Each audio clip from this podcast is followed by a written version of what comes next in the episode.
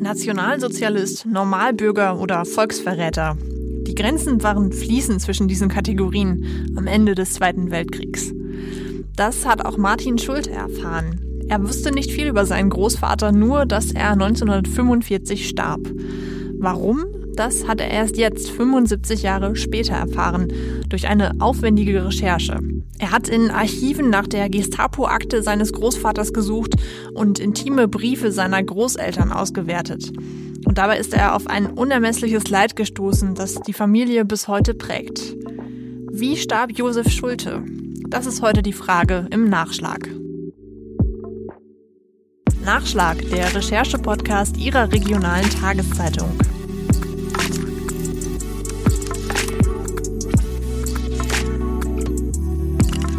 Hallo und herzlich willkommen zu diesem Nachschlag.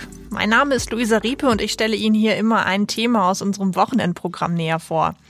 Und in dieser Woche macht der Recherche-Podcast seinem Namen wirklich alle Ehre. Ähm, mein Gast hat nämlich eine lange und ziemlich intensive Re Recherche hinter sich und er wird gleich mit mir darüber sprechen. Bei mir ist Martin Schulte. Hallo Martin. Hallo Luisa. Ähm, wir zwei haben ja was gemeinsam, ne? Wir sind sozusagen die ja. zweite äh, Nachkriegsgeneration, würde ich jetzt mal sagen, ne? Also ja. sprich, unsere Großeltern haben den äh, Zweiten Weltkrieg erlebt und unsere Eltern und wir hatten das Glück, das nicht erleben zu müssen. Ähm, genau wie das ich hast auch du dich gefragt und das war so ein bisschen, glaube ich, der Ausgangspunkt deiner Recherche. Was was hat eigentlich mein Großvater im Zweiten Weltkrieg gemacht? Richtig? Das ist, das ist zum Teil richtig. Ich habe mich das tatsächlich gefragt. Ich habe natürlich auch einen ganz konkreten Anlass gehabt, weil ich schon immer mal so ein bisschen äh, gehört hatte, wie die Geschichte meines Großvaters war und was ihm widerfahren ist. Insofern habe ich mir dann anhand der Anhaltspunkte, die ich schon hatte, die Frage gestellt, was ist eigentlich ihm genau in dieser Zeit widerfahren, warum ist es ihm widerfahren. Genau, und dann habe ich irgendwann angefangen, da mal ein bisschen tiefer einzusteigen. Man muss vielleicht dazu sagen, dein Großvater, den hast du nie kennengelernt, der ist ja lange vor deiner Geburt verstorben. Ähm, aber du sagtest schon, was, du wusstest trotzdem was über ihn. Wurde denn da über ihn gesprochen? Was hast du von ihm gewusst? Also es wurde ganz lange nicht über ihn gesprochen. Zumindest habe ich das als ja in meiner in meiner Kindheit nie wahrgenommen, dass über ihn gesprochen wurde. Es kann natürlich mal sein, dass abends mal am Tisch über ihn geredet wurde, aber im Großen und Ganzen war das nicht der Fall. Ich habe dann ähm, irgendwann, wie das wahrscheinlich viele Kinder machen, angefangen bei meinen Eltern, wenn die nicht da waren, ab und zu mal in Schubladen zu schauen, nach interessanten Dingen zu suchen und bin dabei irgendwann auf eine ja, relativ unscheinbare Mappe gestoßen, wo der Name Josef Schulte drauf stand. Und darin waren verschiedene Unterlagen, die dann schon darauf hindeuteten, dass die Geschichte meines Großvaters keine normale ist. Mhm. Wir wollen jetzt natürlich noch nicht alles verraten, aber vielleicht kannst du trotzdem schon mal einen kleinen Einblick geben. Was, was ist deinem Großvater passiert? So als Teaser. Mein Großvater ist äh, letztendlich 1944 im Oktober äh, von der Gestapo verhaftet worden, ist äh, in Düsseldorf bei der Arbeit weggeholt worden und äh, ja, eigentlich nie wieder danach nach Hause zurückgekehrt. Also ist über verschiedene Gefängnisstationen dann in Mecklenburg-Vorpommern gelandet, ist dort am Ende des Krieges befreit worden und auf dem Heimweg gestorben, weil er so geschwächt war, auch von der Haft. Mhm. Ähm, das alles weißt du, wie gesagt, weil du da tiefer recherchiert hast. Ähm, du bist Journalist, das ist das, was du, dein Beruf, das hast du gelernt. Mhm. Mm, aber ich kann mir vorstellen, das ist trotzdem jetzt keine einfache Entscheidung zu sagen, okay, ich äh, mache jetzt wirklich eine Recherche über meinen Großvater und schreibe auch darüber. Wie, wie kam es dazu? Das, das ist tatsächlich, also die Idee, das mal aufzuschreiben, die war schon länger da. Ich wollte das zumindest mal für unsere Familie und vor allen Dingen auch für meine Töchter ähm, aufschreiben, weil ich immer fand, dass das ein Teil der Geschichte unserer Familie auch war, der zunehmend in Vergessenheit geraten ist. Es war sowieso, wie ich vorhin erwähnt habe, nicht viel bekannt. Und ich fand dann schon auch anhand der, der ja, dramatischen Ereignisse, die ihm auch widerfahren sind, dass man das auch so ein bisschen bewahren muss. Und der, letztendlich der Auslöser war tatsächlich ein, ein Buch, das ich gelesen habe von dem Schriftsteller Uwe Timm. Über den habe ich ähm, Anfang 2020 ein Stück gemacht und habe dann auch noch so ein paar Bücher von ihm gelesen oder wieder gelesen. Und da war eines, das kannte ich noch nicht, das heißt am Beispiel meines Bruders. Und da beschreibt Uwe Timm, wie er anhand weniger Tagebuchaufzeichnungen seines Bruders äh, den auch versucht zu skizzieren und auch zu verstehen, was eigentlich dem Bruder widerfahren ist. Der hat sich für die SS gemeldet, ist dann letztendlich gefallen und Uwe Timm hatte so gut wie keine Erinnerung an, an ihn, weil er ihn das letzte Mal mit zwei Jahren gesehen hat.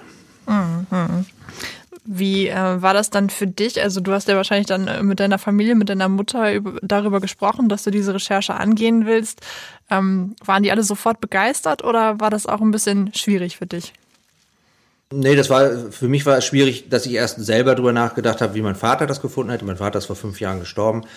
Und das war sein Vater, über den ich schreibe. Und ich schreibe damit natürlich auch über ihn, denn der Tod seines Vaters hat wiederum auch in ihm was ausgelöst.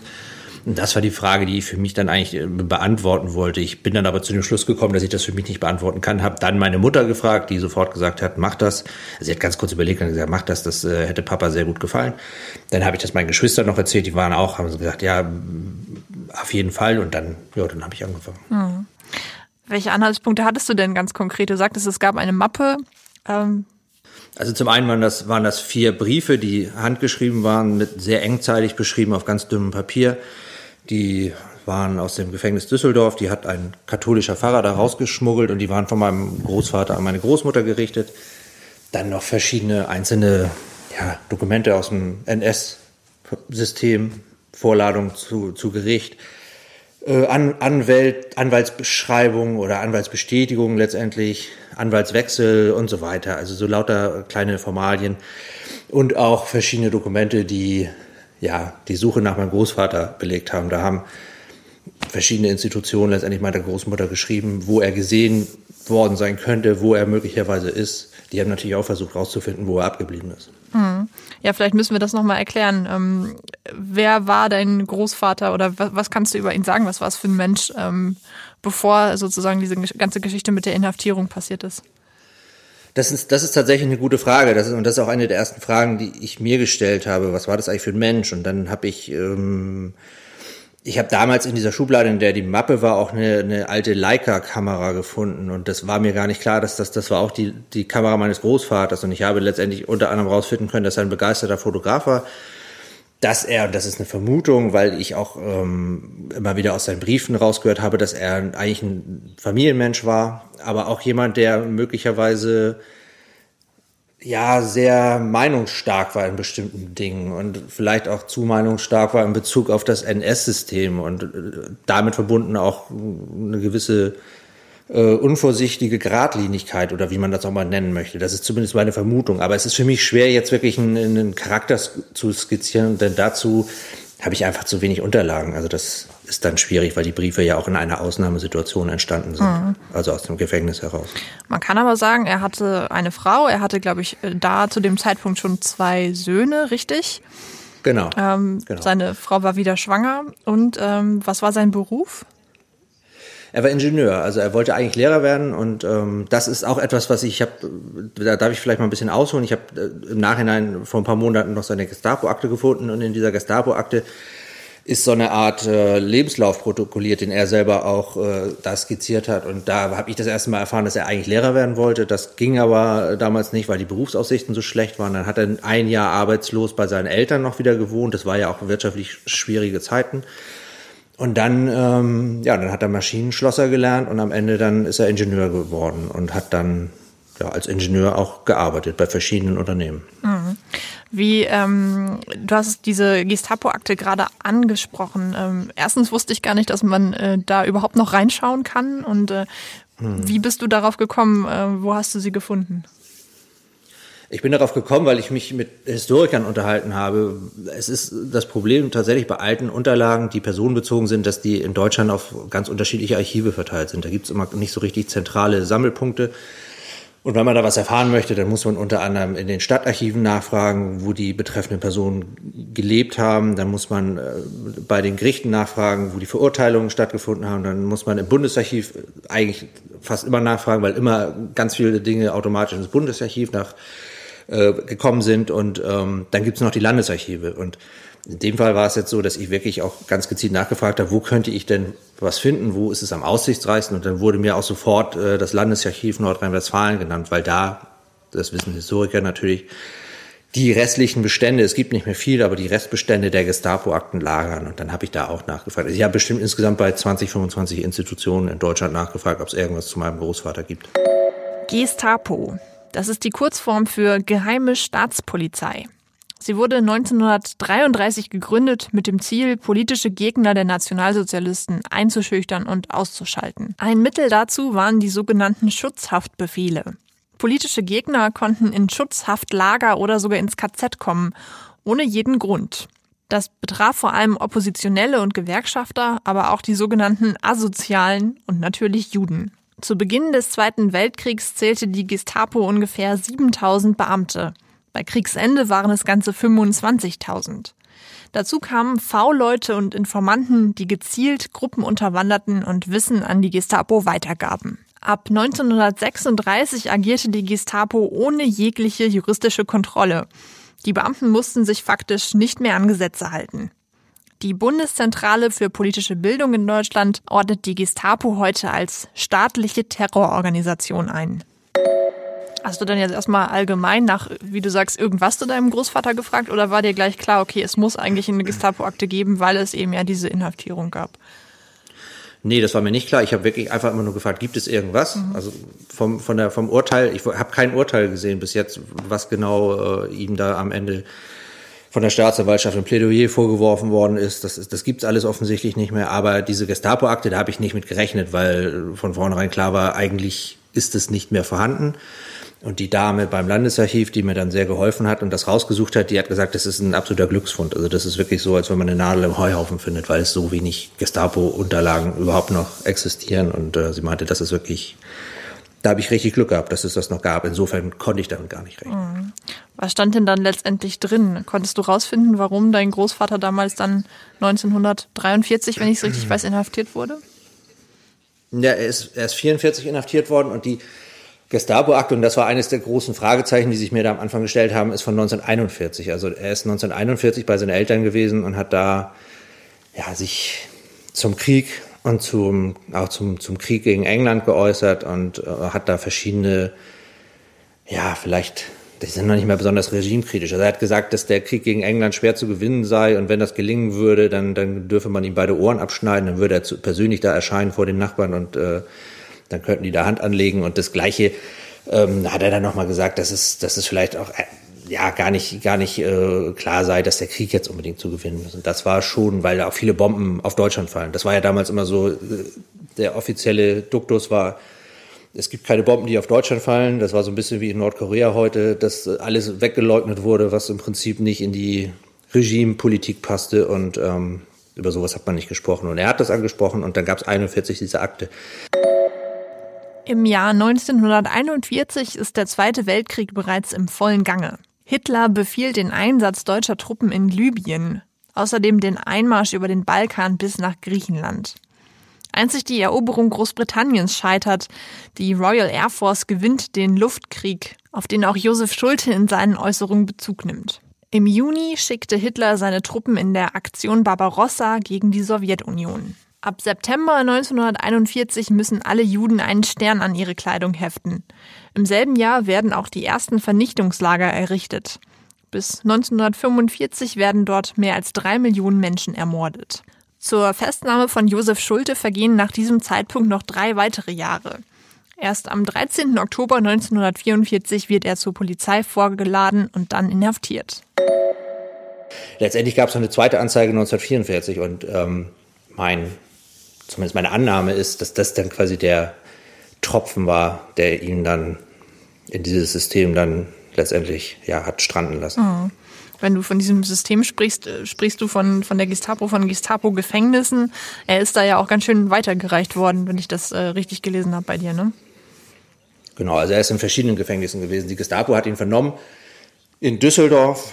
Da ist er vorgeladen worden am 13. Oktober 1944. Das war also wirklich eine Vorladung, wie wir sie, wenn wir mal äh, irgendwo erscheinen müssen, auch bekommen. Da stand, erscheinen Sie bitte um 9 Uhr, Zimmer 20, äh, Polizeidienststelle Rating.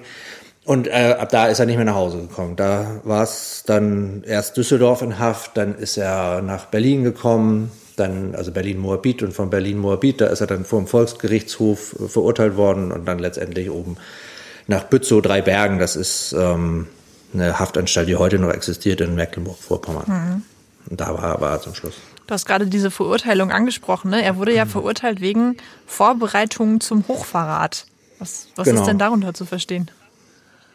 Ja, Vorbereitung zum Hochverrat ist etwas, was äh, darauf hindeutet, dass die ähm, NS-Justiz sich nach dem Attentat auf Hitler 1944 äh, sehr radikalisiert hat nochmal. Das haben ja auch Historiker gesagt, dass es dann, also er ist erst wegen Wehrkraftzersetzung 1941 verhört worden und irgendwann haben sie das dann, und er ist auch wegen, wegen Wehrkraftzersetzung quasi ähm, angeklagt gewesen und dann am Ende aber verurteilt worden wegen Ho Vorbereitung zum Hochverrat was wesentlich mehr ist als Wehrkraftzersetzung. Also das ist ja schon Hochverrat, geht ja schon in Richtung aktiven Widerstand gegen das NS-Regime. Und das, er war definitiv kein Widerständler, aber das passt dazu, dass damals 44 die NS-Justiz sehr darauf bedacht war, ja, jegliche systemkritische Idee überhaupt mit sehr harten Mitteln ja, zu bestrafen. Mhm.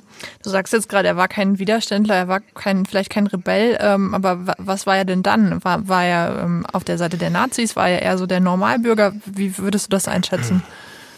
Also was ich definitiv sagen kann, ist, dass er nicht auf der Seite der Nazis war, denn er war kein Parteimitglied, also er war nicht Mitglied der NSDAP, er ist äh, sowieso grundsätzlich nicht politisch besonders in Erscheinung getreten. Er war, glaube ich, jemand, der, ja, das habe ich vorhin ja schon gesagt, als du nach der Charakterisierung gefragt hast, ich glaube, er war jemand, der schon seine Meinung gesagt hat und auch das Gefühl hatte, das müsste man dann auch, äh, das müsste man ihm zugestehen. Das war zumindest mein Eindruck von, von der Aussage, auch die ich gelesen habe, die er dann ja auch vor der Gestapo gemacht hat.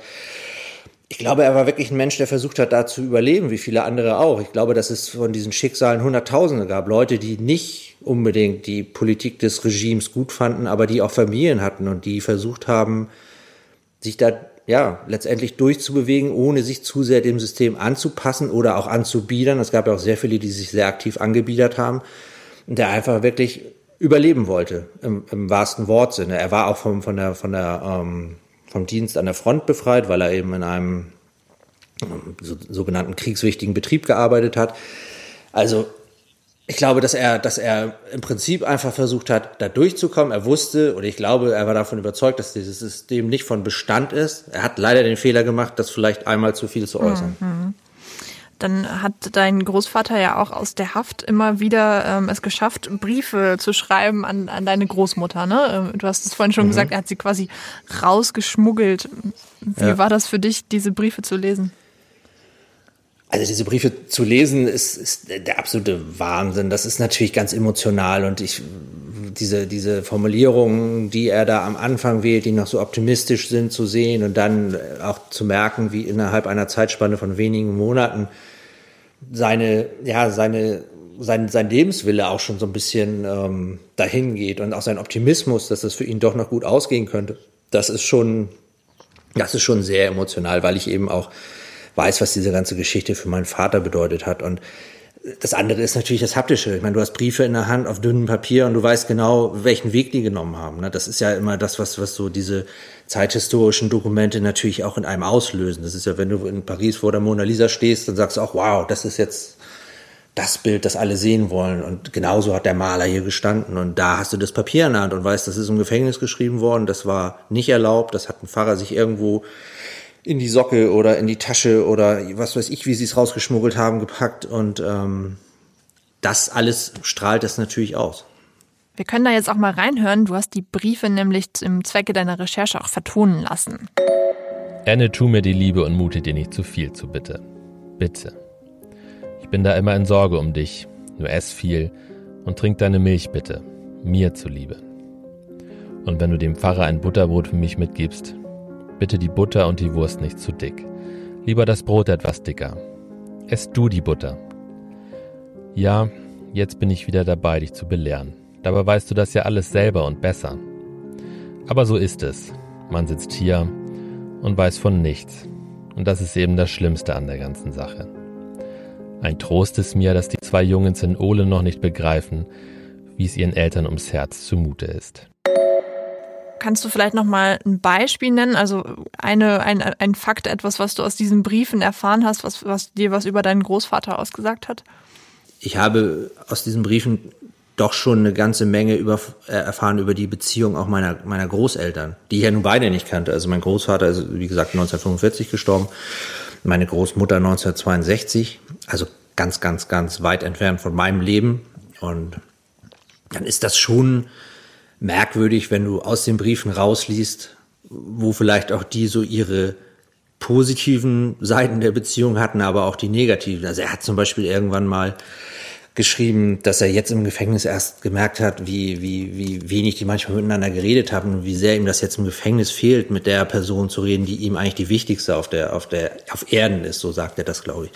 Und das ist ja dann schon auch, das hat ja auch immer so was, naja, voyeuristisch möchte ich jetzt nicht sagen, aber manchmal nimmt man dann auch an, an in, ja, Passagen oder, oder Gesprächen oder, oder ähm, ja, in, intimen Kenntnissen einer Beziehung teil, die man vielleicht gar nicht unbedingt so wissen möchte als Außenstehender in Anführungsstrichen, denn ich habe beide nicht gekannt. Und das war natürlich auch für mich ein Punkt äh, zu überlegen, will ich das eigentlich auch jetzt wirklich veröffentlichen, aber ich glaube, das gehört auch dazu, dass man sich dann ähm, ganz ehrlich damit beschäftigt und das war für mich schon interessant auch einfach zu sehen, wie viel er nachgedacht hat über sich, über die Beziehung, über die Zeit mit den Kindern, die er hinterher haben wollte, aber auch ganz viele andere familiäre mhm. Sachen. Und dann auf der anderen Seite wieder ganz rational war und gesagt hat, hast du die Lebensversicherung bezahlt, die ist ganz wichtig.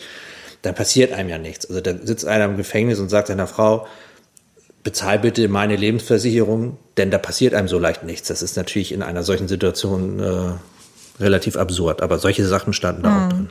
Hattest du das Gefühl, dass er, ähm, du sagtest es vorhin, die, die Briefe waren am Anfang noch sehr ähm, positiv und wurden dann am Ende immer so ein bisschen niedergeschlagener. Hattest du das Gefühl, dass mhm. er da im Gefängnis schon äh, Angst hatte, nicht mehr zurückzukehren zu seiner Familie?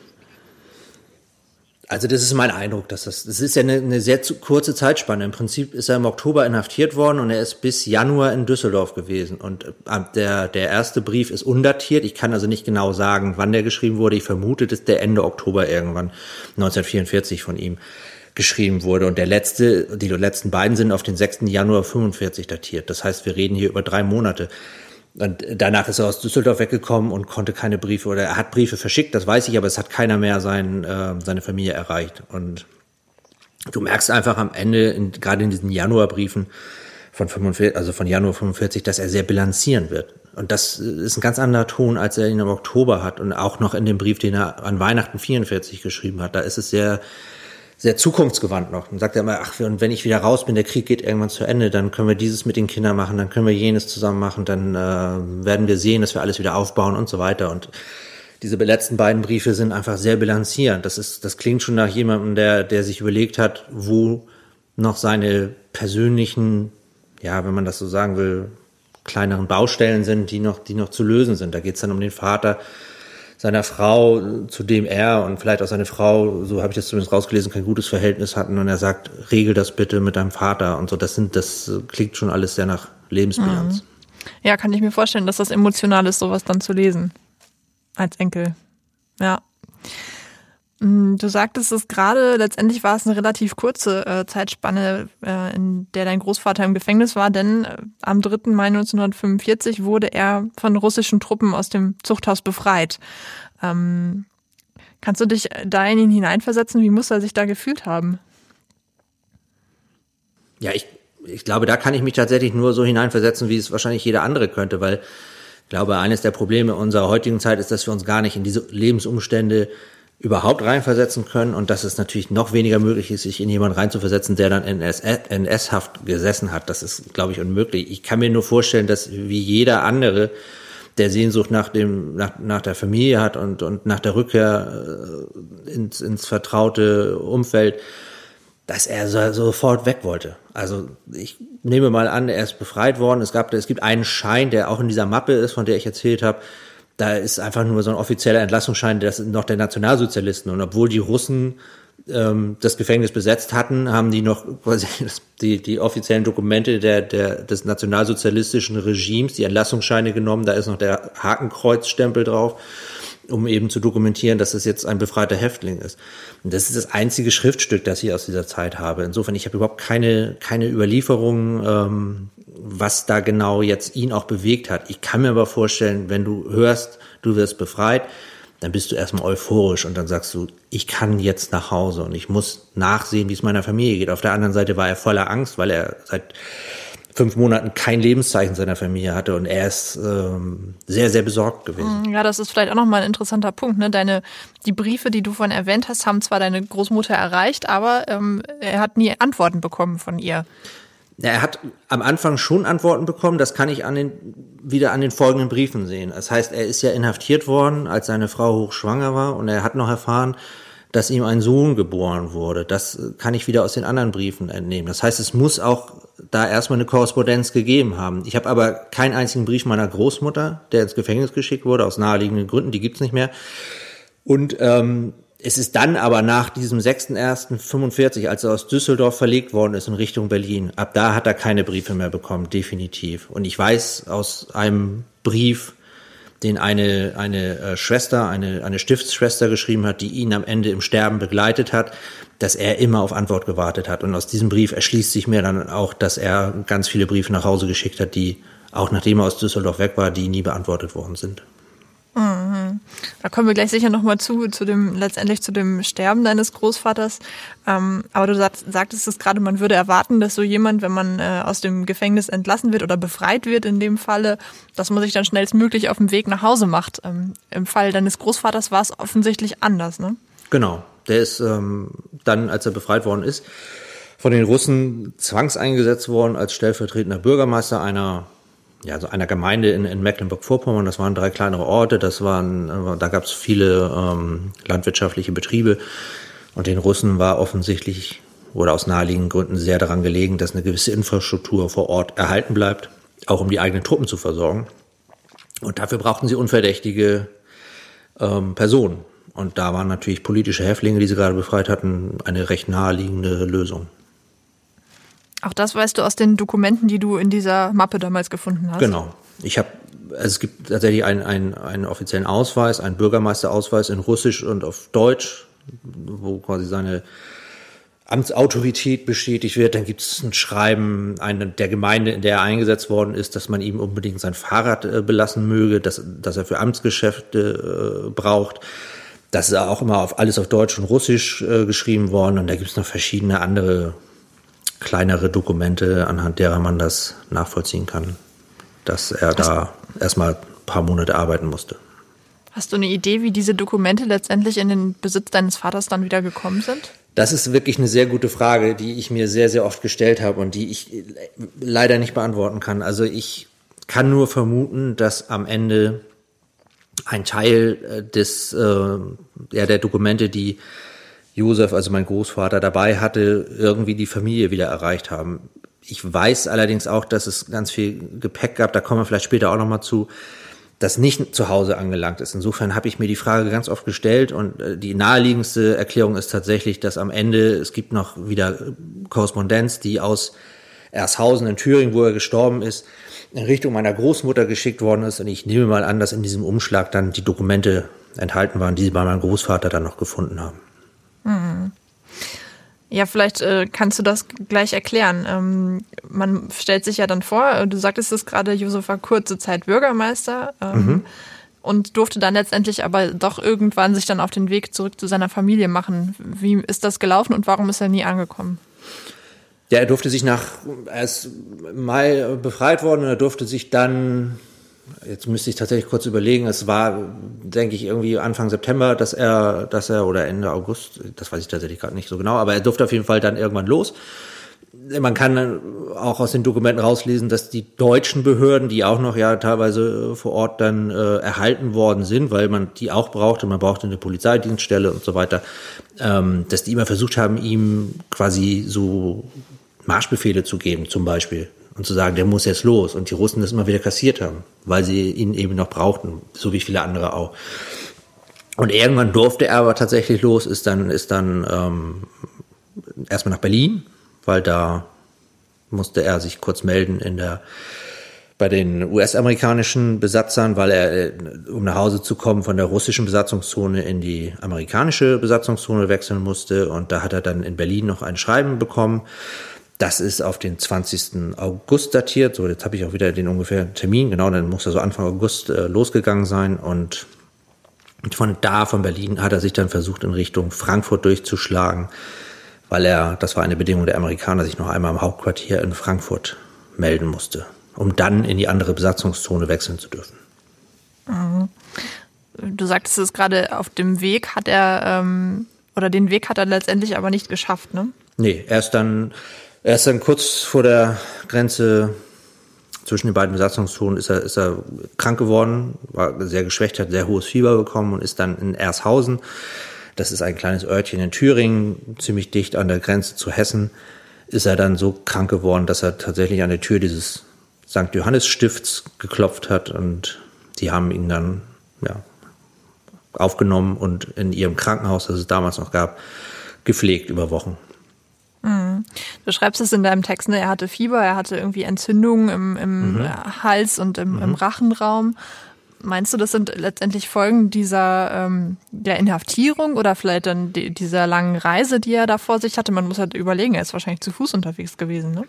Ich nehme an, dass er zu Fuß unterwegs war, genau. Ich glaube, dass er, dass das definitiv die Folgen der Haft waren. Ich kann das natürlich nicht be bestimmt halt sagen ob da jetzt auch noch schon Vorerkrankungen eine Rolle gespielt haben. Das, ich habe keine Krankenakten von vorher, ich habe da keinerlei Informationen. Ich weiß nur, dass er am Ende auch, dass das die offizielle Todesursache war, äh, dass er gestorben ist an den Folgen der Haft oder der Haft in nationalsozialistischen Gefängnissen. Das ist auch nachher bei, der, bei, bei den Entschädigungen für die Familienmitglieder und so ist das alles als offizieller Grund angegeben worden.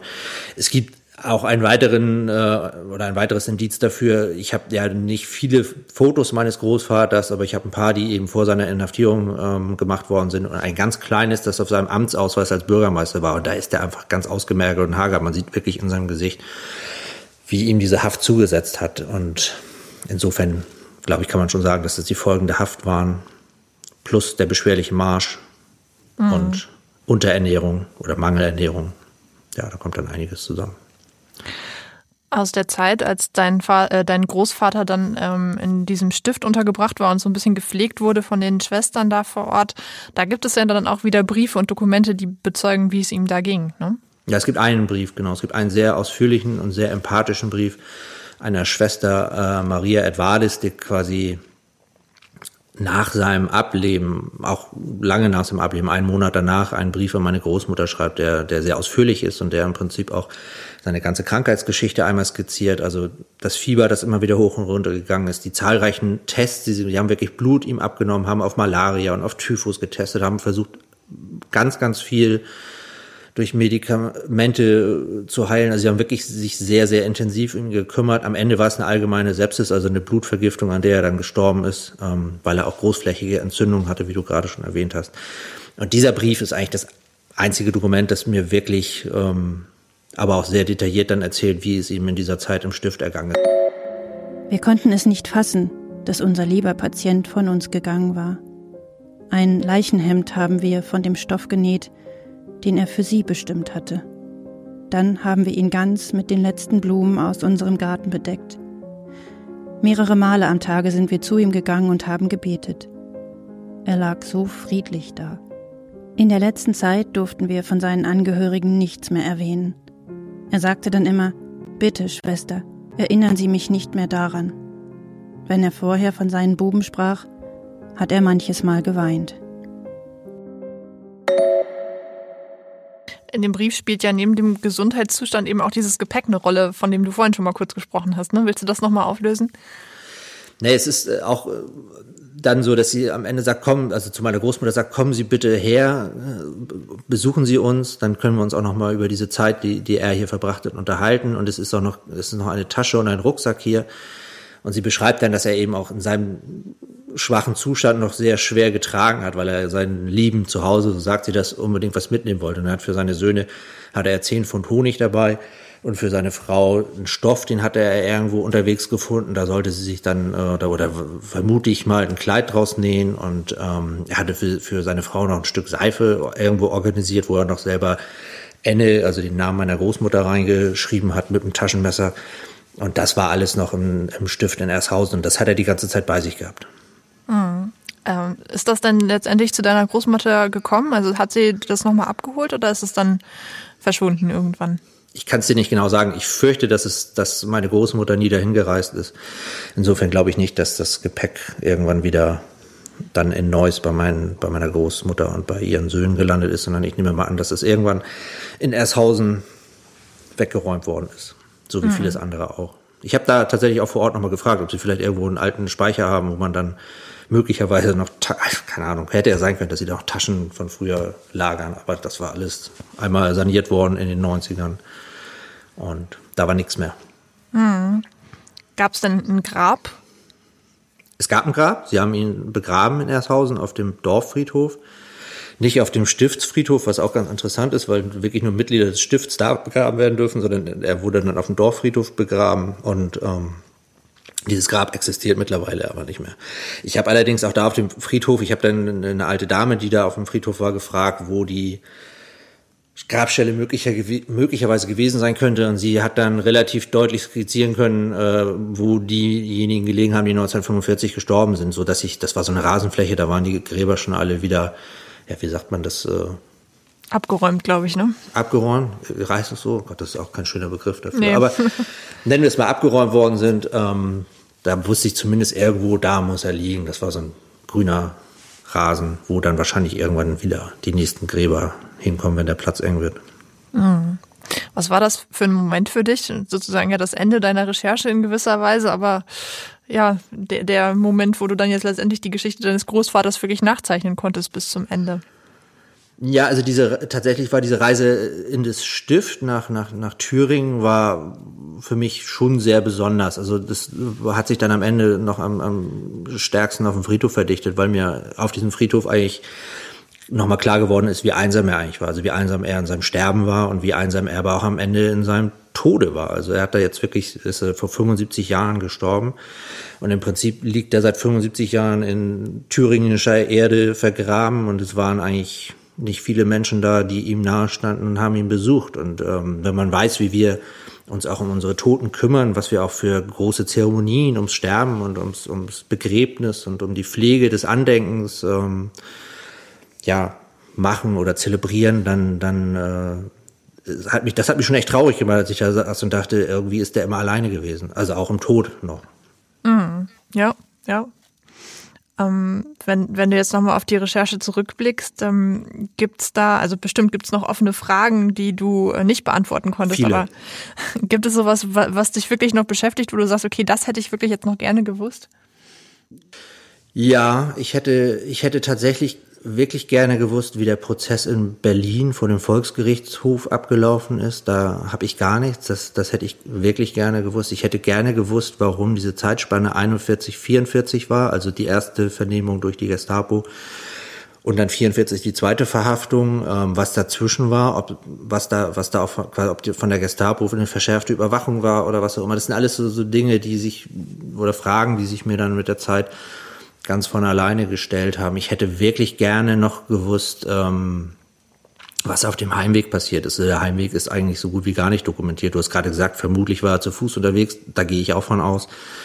Aber aus, aus der Zeit ähm, weiß ich auch so gut wie nichts. Ich, ich kann nur, da ich jetzt auch selber in Thüringen war, auch, auch nachvollziehen, dass es kein einfacher Weg war, weil das dann auch hügelig ist und da gibt es dann nicht wie bei uns äh, im Norden immer Straßen, wo man einfach geradeaus geht, sondern man muss dann auch um diese Hügel rumfahren und so. Das verlängert dann auch wieder die Reise.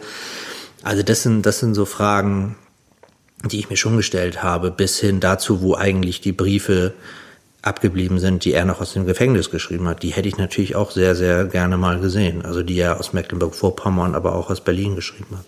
Hm. Ist trotzdem eine gewisse Be Befriedigung jetzt bei dir da, dass du zumindest so viel mal rausgefunden hast? Ähm, ich würde, also Befriedigung ist vielleicht nicht der richtige Begriff. Ich merke schon, dass ich dass ich jetzt eine Menge rausgefunden habe und, und in, in Linie gebracht habe, was vorher für mich immer nur einzelne Fragmente waren. Und ich glaube, dass ähm, mir ganz viel klar über seinen letzten Weg geworden ist. Und das, das macht mich tatsächlich zufriedener. Mich macht es ähm, froh, dass meine Kinder irgendwann das lesen können. Ich werde das für die auch nochmal in so eine Art Buchform bringen, weil ich einfach möchte, dass die auch alle Dokumente haben und so und dass die das auch dann jeder für sich wenn Sie wollen, nochmal nachlesen können. Ähm, ich habe einfach das Gefühl, dass ich da was erledigt habe, was ewig in mir ja geschlummert hat, was mich ewig auch so ein bisschen immer wieder beschäftigt hat. Und dass ich das jetzt einfach mal gemacht habe und auch mal nachgeschaut habe und jetzt auch in die Archive gegangen bin. Ich werde weiterhin auch noch, es gibt noch ein paar Stellen, wo ich noch nachfragen möchte, ob es Unterlagen gibt. Also ich werde auch noch tatsächlich noch mal ein paar weitere Anfragen stellen. Aber einfach jetzt für mich ist es ist schön, dass es jetzt abgeschlossen ist, das Projekt. Und das ist tatsächlich ein ganz gutes Gefühl, denn ähm, das ist etwas, das für unsere Familie und auch nicht nur für die väterliche Seite, sondern auch für uns alle einfach sehr relevant ist. Denn äh, es ist ohne Frage so, dass mein Vater der Mensch war, der er war, weil sein Großvater früh gestorben ist. Und ähm, da, glaube ich, kann man eine ganze Menge auch aus dieser Geschichte über unsere Familie in der Gegenwart erfahren. Und das ist tatsächlich ein schönes Gefühl. Ja. Mhm. Eigentlich ein wunderbares Schlusswort, oder? Ja, auf jeden Fall. Alles klar. Gut, dann sage ich auf jeden Fall schon mal vielen Dank. Ich danke dir. Das war Nachschlag, der Recherche-Podcast zum XL, dem Wochenendspezial von der Neuen Osnabrücker Zeitung, der Schweriner Volkszeitung und des Schleswig-Holsteinischen Zeitungsverlags. Vielen Dank, dass Sie zugehört haben. Den ganzen Text von Martin Schulte über seine Spurensuche nach dem wahren Schicksal seines Großvaters finden Sie auf der Internetseite Ihrer regionalen Tageszeitung. In der nächsten Woche spreche ich mit meiner Kollegin Stefanie Witte über Missbrauch in der katholischen Kirche. Und ich freue mich, wenn Sie nächste Woche wieder dabei sind.